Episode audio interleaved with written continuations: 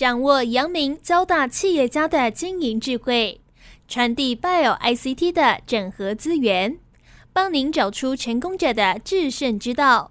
阳明交大帮帮忙，要帮大家的忙。欢迎收听由林宏文所主持的《阳明交大帮帮忙》。各位听众朋友，大家好，欢迎收听环宇电台《阳明交大帮帮忙》节目，我是主持人林宏文。今天很高兴呢，我们要邀请到我们阳明大学医学系的杰出校友，当然他现在也是很知名的医师了哈，江守山医师。那江医师呢，大家应该都听过他的大名哈，他是鼎鼎有名。那记得很早以前，我们都买过江医师鱼铺子的鱼啦哈。那他现在当然不止卖鱼哈，肉啊、农产品等等哈。他现在改名叫健康铺子。另外，我想江医师他也推动了很重要的，就是说我们的很多的医疗哦，都是用巨剑法哈，就是哪里痛就治哪里哈，但是没有从根本去着手哦。那我想从根本去找问题的核心，然后去做一个整体的，甚至做很多的预防的医疗哦。那这个是我们江医师多年下来哦，他一直坚持的一个理念。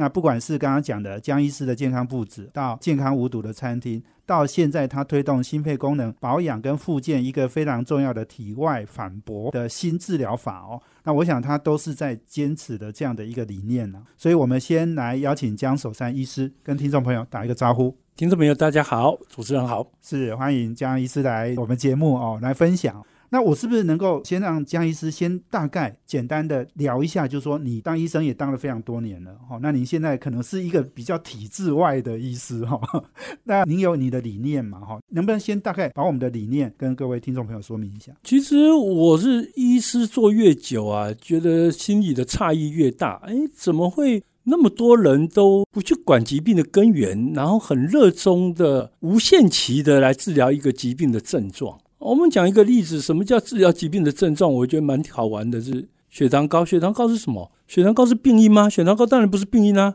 血糖高是病的结果啦，对不对？病因是什么？是胰岛素阻抗嘛，对不对？那听众朋友，你们的家人或你自己血糖过高去治疗，有人管你的胰岛素阻抗吗？没有嘛，对不对？啊，大家就赶快吃药来刺激胰岛素生成嘛，来降低血糖嘛。那对我来讲，这个是不是很 OK 的事情呢？为什么呢？其实胰岛素阻抗，你可以想象，就是跟吗啡的吸毒者，他的大脑的吗啡的受体会减少一样啊。因为你给他打一次吗啡，他很嗨，可是他受体就会开始降，开始减少。是，所以下次你要达到同样的嗨度的时候，你就要再更多的药。嗯哼，你知道吗？所以为什么你血糖药一种药下去刺激没效，下次要两种药、三种药，一颗、五颗、八颗、九颗药。剂量越吃越越吃越啊，都会啊，九颗药都没效了，受体越来越少的，不行了。那我直接给胰岛素，对不对？我本来是刺激胰岛素生成嘛，我现在不是，我现在直接给胰岛素了。可是二型糖尿病有那么难根治吗？像我手上很多病人，你把他胰岛素抗性用一些简单的东西，像给他吃镁离子啊，给他吃一点无害的维生素 D，这个他胰岛素抗性都降到可以达标啊。像我有一个病人，那个是超商的一个店长，他才二十六岁就。在超商的健检的时候被发现是糖尿病，他的医生一下就开了四颗药给他。你看这个医生多么积极，积极，对不对？一下就开四颗药给他。他吃了四颗药，吃了一年半之后，有一次从超商下班走到外面去的时候，突然全身无力，然后冒冷汗。嗯，那他也是读过书的啦，所以他就知道这是低血糖嘛。他就拿一个糖果含住，坐在路边的花台上面等，等到过去之后就回家，也不以为意。后来在两个月内又发生了另外两次，他就有点担心了。他的确应该要担心啊！如果是我的话，我早就吓死了。你要知道，低血糖每一次都带来脑细胞大量的死亡，不管你有没有症状。所以长期发作低血糖的人很容易后来变成失智症。所以他就去找他医生说：“医师，我已经发生过三次低血糖了，那我们能不能减药啊？我吃了四种药，哎，是。那个医生一看数据，哎呦！糖化血色素还七点六，你有什么资格减药呢？啊啊啊！不然怎么办？我一直低血糖怎么办？那医生跟你讲，你饭不会多吃点？哦，是，多可爱的医师啊！然后来这病人跑到这边给我看哦，他每一种药我花了三个礼拜把它停掉了，所以我大概总共花了四五个月把所有的药，他四种药都停掉。是，然后呢，他的糖化血色素长期维持在六点几，然后追踪了快两年的时候，只有去年。他染疫的时候，空腹血糖从一百零一染疫之后窜到三百七十五。那我了解这个是染疫造成的胰脏伤害，所以我也没有加药，我耐心的用一些驱赶病毒的东西给他吃。然后呢，他上个月血糖又回到一百零五。这就是一个典型的例子啊！吃四颗药不是吗？如果吃四种药没效的话，很快就要打针了，不是吗？现在我们就把整个药都停掉了，因为我们治疗是它的根本，叫胰岛素阻抗，不是治疗血糖啊。这种东西，这个是叫不胜枚举啊！我常常讲，我们台湾呢，我们台湾是癌症之岛，你知道吗？我们台湾的癌症是第一死亡率啊，美国不是啊，美国第一死亡率是心脏病啊。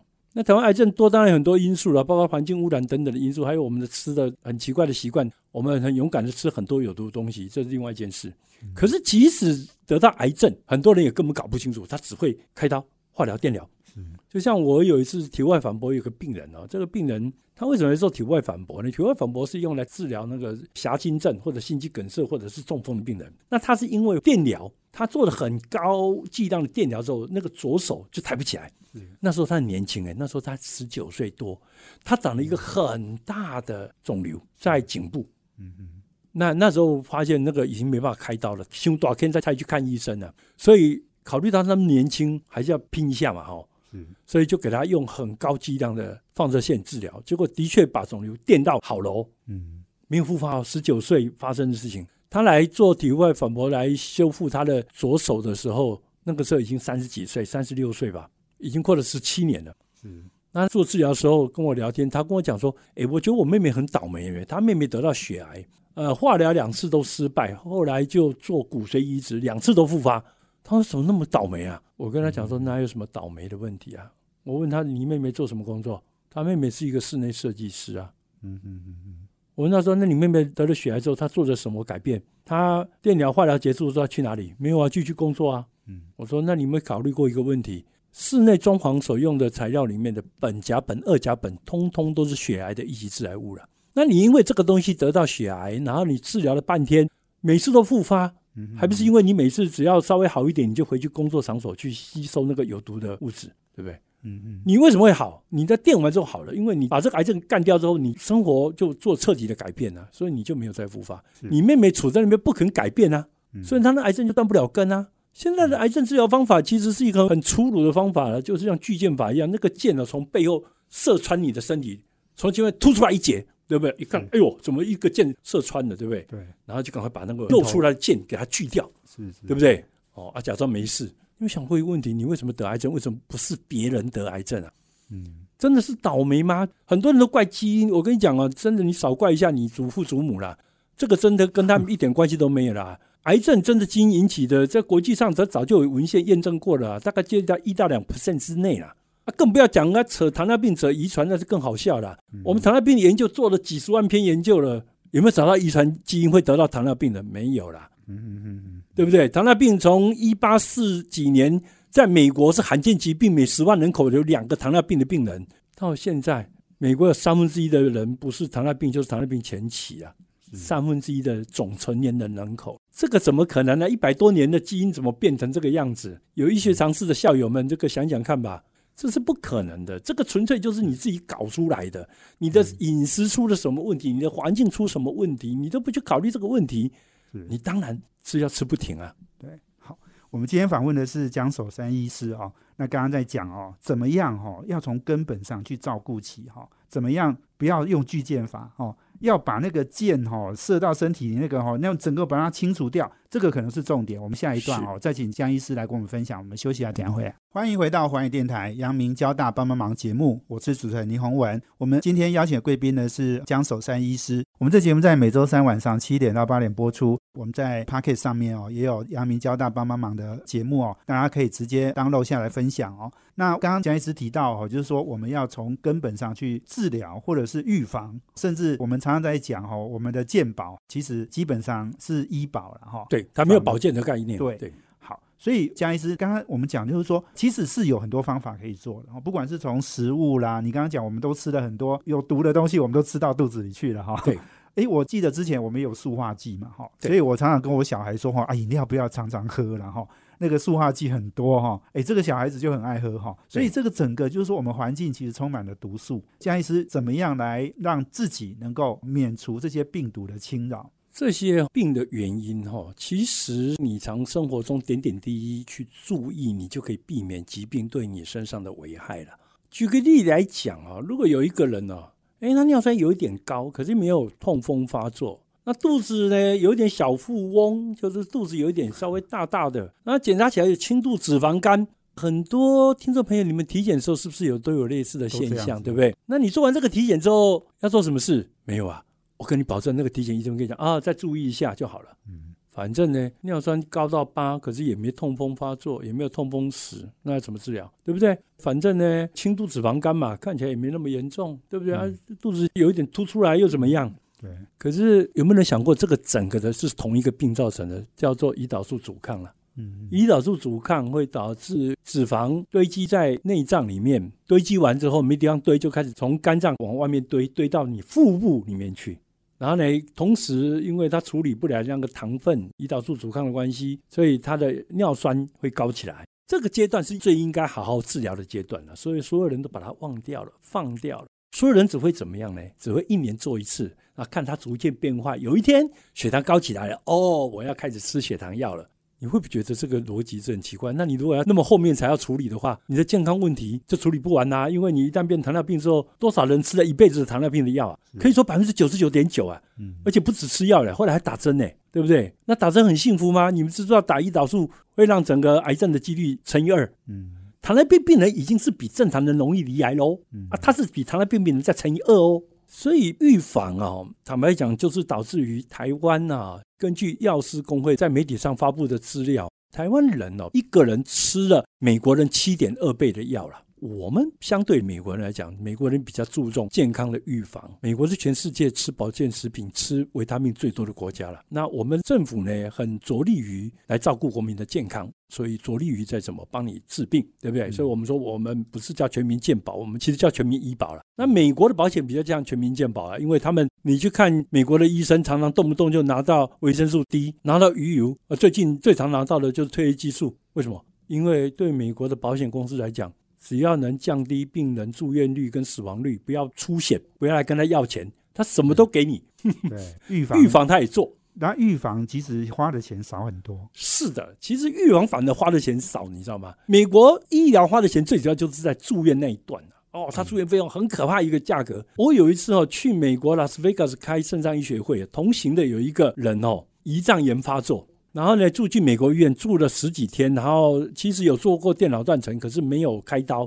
胰脏炎你可以慢慢等他。有些人会自己恢复嘛，所以他十几天出院回国，那个账单哦，住十几天医院，你猜猜看那账单多少钱？那个账单是三百万台币啊！美国是这样的价格，所以美国的保险公司死也不让他病人去住院，就为什么？因为住院费用实在太他要赔太多钱了。对他要赔太多钱了。那我们国内是相反的，我们国内完全不注重这种保健，因为我们住院很便宜嘛。对，因为我们压榨了医护人员啊，很简单一个问题啊。压榨医护人员证据是什么？因为我们很多医疗的费用都是全世界最低的啊。我们的国民所得是有低到美国的三十分之一吗？可是我们看一个门诊费用是美国的三十分之一啊。嗯嗯，对不对？所以在看门诊的费用，在台湾就是看一个门诊费用，你去一些中心是五百块啊，啊，在美国也是五百块，不过是美金计价，是大概是这样的概念了。台湾的洗肾已经是全世界最低的费用了，对不对？可是洗肾病人有减少吗？是你拼命的提供照顾跟医疗。目前台湾的尿毒症病人的发生率跟盛行率还是世界第一名，而且蝉联第一名已经超过三十年了。我们有没有点反省的能力啊？比大陆还高，对不对？全世界我们最高了，比任何国家一百九十几个国家，台湾最高。至少二零一九年我们还跟第二名差一段。那目前美国的那种全世界统计资料的那个单位只统计到二零一九了，不过二零二零的大概很快就要出来了。嗯，我目前到二零一九，我们是世界最高了。嗯嗯，我们完全无反省能力。啊，我们只会抱怨啊！你们洗肾花太多钱，你们想过一个人的肾脏会搞垮掉是没有原因的吗？嗯，对不对？你都不去预防他肾脏坏掉，就像我在门诊检查病人，一堆病人肾脏坏的莫名其妙，一抽血哇，体内一堆重金属，什么铅啊、汞啊、铬啦、砷啊，哎，这四个哪一个不是肾毒物啊？你不要讲给我听。哎呦，体内有那么多东西，然后呢，就当没事啊。当然后来就肾脏就坏掉了，对不对？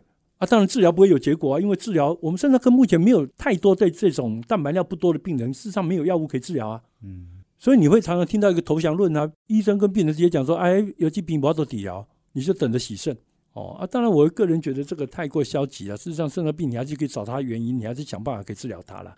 不过我也同意啦，哦，那到第五期来真的很难治疗了。嗯。第五期的病人过滤率掉到正常的十五以下，百分之十五以下，嗯这个时候要治疗，真的来讲，我会觉得真的是太为难医生了。对，我们希望是所有病人都能早期发现肾脏的风险，早期去预防治疗他肾脏病。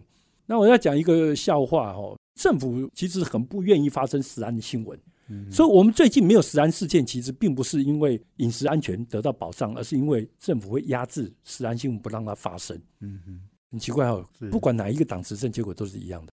哦，真的啊、我在台中的店哦，店员常常跟我抱怨，他说哦，台中卫生局哦两个月来一次，说要抽检我们公司的产品，一次拿走一二十包的鱼，而且他们说照法规他不用付账。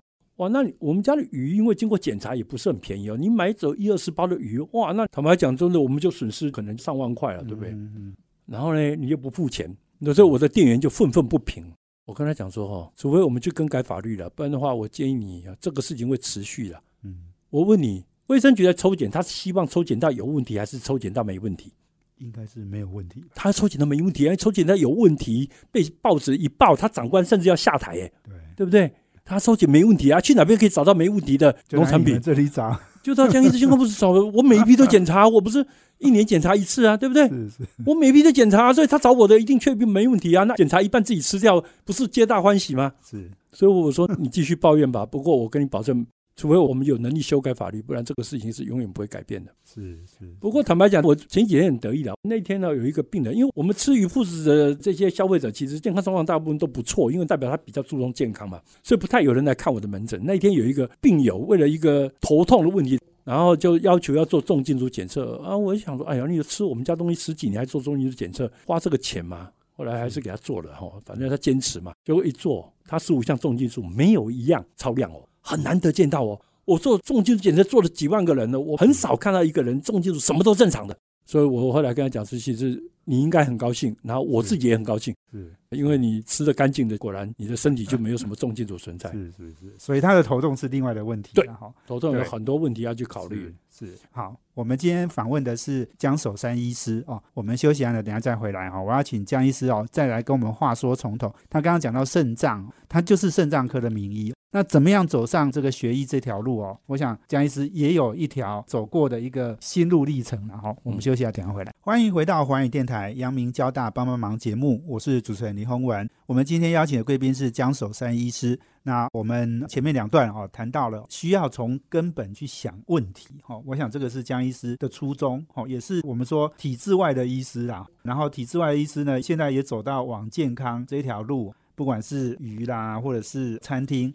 哦，那甚至体外反驳哦。等一下，我们最后一段再来谈这个哦。那刚刚提到就是说，江医师学医的过程也是有一番心路历程哈、就是您好像小时候身体不是很好，对不对？我是一个很倒霉的病人我四岁的时候，左边的髋关节股骨头就坏死，然后我就一年半躺在床上不能走路。那我得到的重病不止这个病了，这个病让我一年半不能走路，而且后来我在五十五岁的时候还不得不把股骨头髋关节换掉哦，因为它腐烂了嘛，它也不会好回来啊，对不对？当然，帮我开刀的也是我们阳明交大的我的学弟了哈，陈院长帮我开的了，他开得很顺利了，我很感谢他。然后呢，我自己到国中的时候，大概就十二岁多吧，就得到了甲状腺亢进嗯 （Graves' disease）。后来看到我的人发现我的两个眼睛大小不一样，因为我这是疾病给我带来的。嗯，所以后来在建中选科的时候，我就想说啊，我这自己一身是病，到底要走哪一科呢？其实我那时候兴趣很广泛的，我对物理很喜欢的，是所以我觉得物理也蛮吸引我的。刚刚想两件事情，让我决定要去读医学系哦，去去考医学系。第一件事情是我考虑到我家那个时候，除了我祖父过世之外，我家在我上面还有三个老人。嗯哼，那三个老人分别八十九岁，然后呢七十五岁跟七十八岁，就是你的父执辈，父亲那个不是我祖父祖父那一辈，跟外祖父、哦外祖母。是那我在想说，好吧，那我再不济也可以帮助家人嘛，对不对？如果我行医技术不好，可是至少我可以照顾家人。结果我跟你讲，老天爷有时候就会嘲笑你。在我读考上阳明之后，一年去掉一个，我到大三，三个长辈都走了，所以我照顾他们的心愿从来没有达成过。嗯哦，那这一点是我个人一辈子的遗憾的哈。不过还好，我大概是第一个在门诊哦要求说让老人家可以先看的。后来有这个规定嘛哦，可那时候我在门诊是全台湾搞不好我是少数几个医生会这样做的。哦因为我自己记得当初我祖母九十二岁，我带她去看病，嗯，嗯她连坐在外面等都觉得很辛苦。对，她不是不耐烦，她不是想要占人家便宜，想要插队，她真的觉得很辛苦。她不是是说要早一点看，她跟我讲说我们回去好不好？我受不了了。哦，所以我的门诊一向这我们有同感。对，不是先来后到，我的门诊一向年纪越大的越哎先。太老的要先看，如果他受不了，我就先帮他看。是，这是弥补我当初没办法照顾家里的老人的缺憾。嗯，那我自己走肾脏科，那就是基本上是个笑话。什么叫笑话呢？因为虽然我后来很爱肾脏科了，是，可是我跟你讲真的，其实哈、我当初没有选肾脏科了。嗯我当初在荣总做住院医师的时候，我那时候觉得说，哦那个肿瘤科的那个分子医学啊，讲到细胞路径啊，讲到癌症的受体啊这些东西，免疫细胞的刺激啊，非常吸引我。所以我其实，哎、对不起，我肾脏科的老师，不过我当初 apply 的事实上是血液肿瘤科了。是，那后来呢，我们阳明的医学系驳回了我的申请了，因为我是临床助教嘛，所以我就要服从学校的指派。嗯那学校指派说我要去肾脏科，那我就去了。我还好一点是我后来也对肾脏科也有兴趣，所以我也没有后悔了。那肾脏科为什么不让我后悔？你知道吗？因为肾脏科它是跟别的科不一样，很多科哦越钻越深，有的学长学弟他们比我的更有学问多的是，可是他们越钻越深，深到一个程度，他只晓得自己的科的东西。那肾脏科不是，肾脏科哦，一个很好笑的，它是没有肾脏的一般内科啦，就是我们病人两个肾脏都坏掉嘛，他才来洗肾嘛。是，可是他一旦洗肾，他全身的其他器官系统有太多的问题，嗯，我都要自己处理啊，你知道吗？别人不喜欢照顾肾脏科病人，因为连调个药都要翻书啊。如果他不熟的话，是，所以呢，always 是我们自己照顾，所以任何科的进展都对我有帮助。为什么做了快四十年的肾脏科医师，我都觉得还是很好？是，就是因为医学进展单一科别很慢很慢，可是整个科整个医学界一起的进展是很快的哦，所以我可以常常接触到让我惊喜的一些发展。所以其实我到现在还非常热爱我自己的科啊，还热爱我自己从事的工作。是你刚刚说你要去帮他治疗肾脏以外的很多的问题，对啊，所以你就要学习其他各个领域的专业知识。对啊，这即使在医学中心里面，肾脏病人有问题，除了开刀不能推回去给你做之外，其他各科都把尽量推回去给你自己搞，因为他觉得很麻烦嘛。嗯，不好照顾嘛，每一个药都要调整嘛，所以没有人要照顾我们的病人，那自己 care 哦，那自己 care 就有好处啊，什么科的治疗对我都有帮助。嗯，是是是，哇！所以你刚刚讲就是说肾脏不是你自己要选的，是你被选择的。是因为我们阳明医学系的要求，当初我选择学医肿瘤科啊，那时候樊胜学长跟谢瑞坤学长已经在肿瘤科两个临床助教了。当初靳坑年主任就说啊，那个科已经没缺了啦，你不要去了。后来我还是很坚持我的理想，我跟他讲说没关系，主任，如果没有缺我就走嘛。哦，那我还是希望能去，不过第二次申请还是被丢回来，说不准，反正你就要去肾脏科。是那其实是我说的，这个是 political 啦，因为前几年呢、肾脏科当龙总的内科部没有部总的时候，肾脏科都把自己的总医师贡献一个出去当部总了，所以其实整个内科部是欠我们肾脏科人情啊。是啊，到我那一届的时候，肾脏科没有人，你知道吗？对，但他不能让肾脏科断代啊，因为你总要有人搞教学、牵床研究啊，都要有人做啊，所以后来就规定我要去嘛，所以我就去了。嗯，是是。不过江医师，我有一个问题，我很想请教你哈，因为我们身旁周遭有太多人都在洗肾。那台湾，你刚刚又讲，就是说台湾是全世界洗肾比例最高的哈。对，怎么样去避免这件事？我想你是最专业的，你可以提供我们一些想法。第一个要早期警觉了，像夜尿症就是一个肾脏早期浓缩积转失败的一个现象，大部分人都会忽视你的夜尿症啊。那你要等到什么贫血啦、疲劳，那个都是第四期、第五期的病人。肾脏病不容易发现到什么程度，你知道？我们都是阳明交大的很多听众也都是哦。我自己做总医师的时候，我们阳明大学医学系的那个三年级的学弟啊，打完篮球之后吐了，吐了之后回寝室休息又继续吐了，那就被送到急诊室来，见这一抽血发现他尿毒症。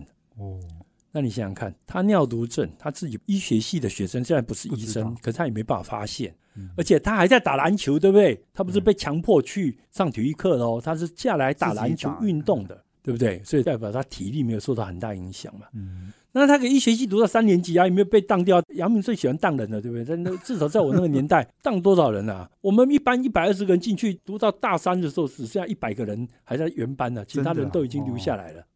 哦，结果人家读到大三啊，代表他的智力跟体力都没有受到影响啊，可是他还是一个尿毒症病人啊。嗯因为我们后来在龙总急诊室帮他做抽血，后来就住院上来做超音波，两个肾都萎缩那么小了，那个都病了十几年以上了。哦，哦，对不对？所以肾脏病不容易发现。那我刚才讲的夜尿症，就提醒大家，它是一个早期肾衰竭的一种警兆了，因为它是是非常早期的肾脏的障碍。就是说晚上就会一直起来尿尿超过过一次叫夜尿症。是当然，男生如果他有社会性肥大，他当然会产生夜尿症。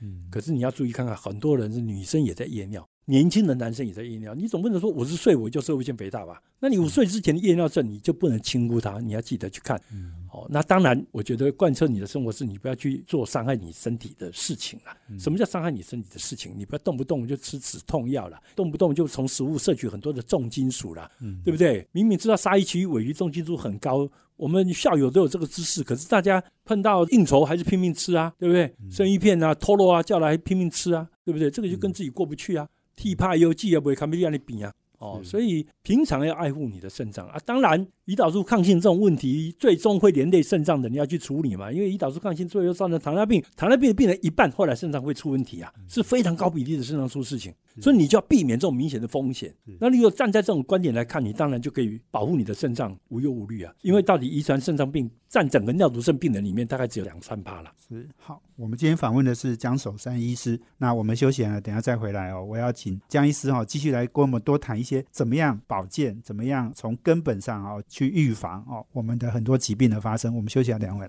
欢迎回到环宇电台阳明交大帮帮忙节目，我是主持人林宏文。我们今天邀请的贵宾是江守山医师哦，他是我们肾脏科的权威啦。那当然也是很另类的医生哦。我想他是跟主流的治疗方法哈、哦，还是有一些不同哦。对，所以江医师，你刚刚讲到我们比如说夜尿哈、哦、嗯要小心，然后重金属不要多吃。不过重金属你刚刚讲就是说我们就是要吃那个无毒的鱼啦哈、哦。对，食品啊最好就是有检验，可是检验又因为很贵嘛哈、哦，所以尽量有没有什么样的方法哈？其实检验很贵这一点，我要反驳主持人你。为什么？我认为台湾现在人吃的花的钱其实是很低的。这个是农粮署的资料，他说差不多四十年前，台湾人哦，每一个家户要花在一半的收入来喂养家人，就是买食物来吃，要花在一半。现在十四趴，十年前已经掉到十四趴了，还继续在下降。我们台湾人大部分都是对自己的车子比对家人好啦。对不对？你那个车子明年用五年、十年，你就要替换掉嘛，他不会伴你一辈子嘛，对不对？嗯你也不需要跟他陪伴一辈子嘛。可你加机油的时候，明明有一罐两百块钱的一般的机油，你为什么一定要加那个什么竞技级的六百块？是，为什么？因为你觉得爱他，对不对？嗯嗯，那家人呢？如果买一个鸡肉给他吃，譬如说要一百块，那如果要经过检查鸡肉一百三的话，就不要买，太贵了。那你会觉得这个反差很大。你爱你的车子爱到不行，嗯六倍的价格你买来，那你对你的家人是什么态度？你家人要陪伴你一辈子的，可是你舍不得投资他，你觉得给他吃好一点是太浪费钱了，嗯，对不对？嗯，那是我百思不得其解，这你不觉得这个是很好笑的事情吗？对，台湾人做很多这种很好笑的事情啊，譬如说瓶装水好了，瓶装水自来水煮沸的三千倍的价格，可是大家还是不在乎。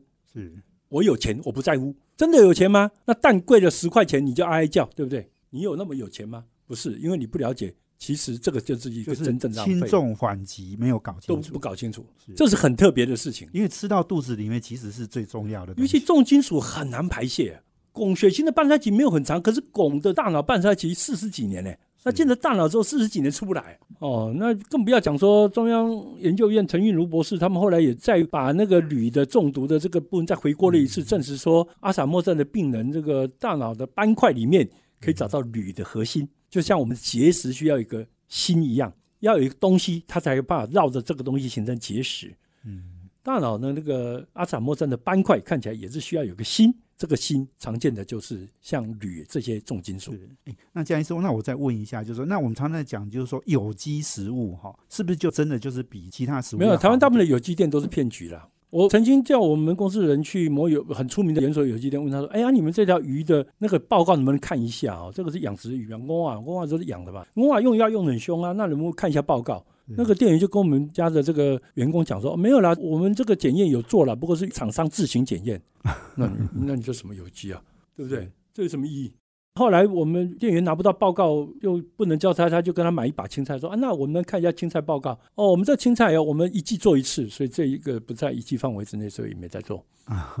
然后有机店动不动卖一些可能很有疑虑的东西，很多人在有机店可以买到赤藻糖醇，对不对？很多人都觉得，哎，江医师健康铺子什么什么货都不全啊，这个没得卖，那个没得买，人家都在卖赤藻糖醇，它是个天然的代糖啊啊！之前的研究就发现说，它可以增加胰岛素阻抗，让你变肥胖，增加糖尿病的机会。上个月，二零二三年二月份，《Nature》Nature 下面的《Nature Medicine》上面出了一篇文章，对两千多个人做前瞻三年的追踪，发现吃最多赤藻糖醇的人，他的心血管疾病无病存活率风险是二点二一，耶，是两倍多的风险，嗯哼，讲到无病存活率，所以它看起来会严重的增加心血管疾病的风险。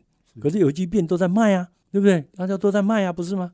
嗯啊，所以其实台湾的有机，坦白讲，真的对内行人来讲，那个基本上就是笑话了。是。蒋医师，我最后要请教您，就说哈，我们常常最近听你在推一个叫做体外反驳的一个新的治疗法。对，那这个可能大家不太熟悉，跟大家分享一下。好，这个东西只是台湾资讯落后而已啦。因为虽然台湾人不熟悉，不过国外有很出名的人做过，像克林顿就做过了。克林顿，你记不记得他下台之后很快就绕道手术，后来摆了支架嘛，哈。是。啊，后来还在痛，后来就做这个体外反驳。简单来讲，这个是一个无侵入性的治疗。所以它也不需要开刀。那好处是它会让你身上的缺氧部分长出新的血管。所以不管你是心脏缺氧，或者是你不知道的脑袋中也在缺氧，一个疗程三十五小时做完，该长血管地方都会长出新的血管出来。所以也是因为这样子，它才是对血管的一个根本性的治疗。第一个，它把你的坏掉的血管绕开了，它在心脏大概可以长出几万条血管出来。那坦白讲，真的就像你如果有四通八达的道路。你就不是很在乎中孝东路有没有堵住？堵住了，我走东化，我走别的路，我也可以到得了。类似这个概念。那它最大好处就是没有风险，它不会做一做死掉，就不像导管。导管做支架的时候，一千个去做，九个人会留在医院里面，一辈子出不来，就死在里面嘛。是。那体外反驳安全到可以在诊所做，不用准备外科医师，不用准备加护病房。嗯哼。导管跟支架都只能在有加护病房、有心脏外科医师可以抢救的地方才可以做。你可以知道这两个的风险高风险高风险差很多。那他一次治疗好所有的血管。我常讲了，摆支架啊，这个都已经很好笑的事情，就大家拼命摆支架，可是代表大家都缺少知识啊。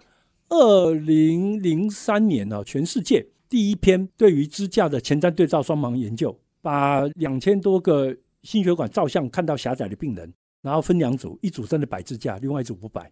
嗯，就最终四到七年的结果，百支架那一组没有看到任何好处，而且每一种比较，不管比较中风、比较死亡、比较住院，它通通差一点点，可能还达不到统计学上的意义。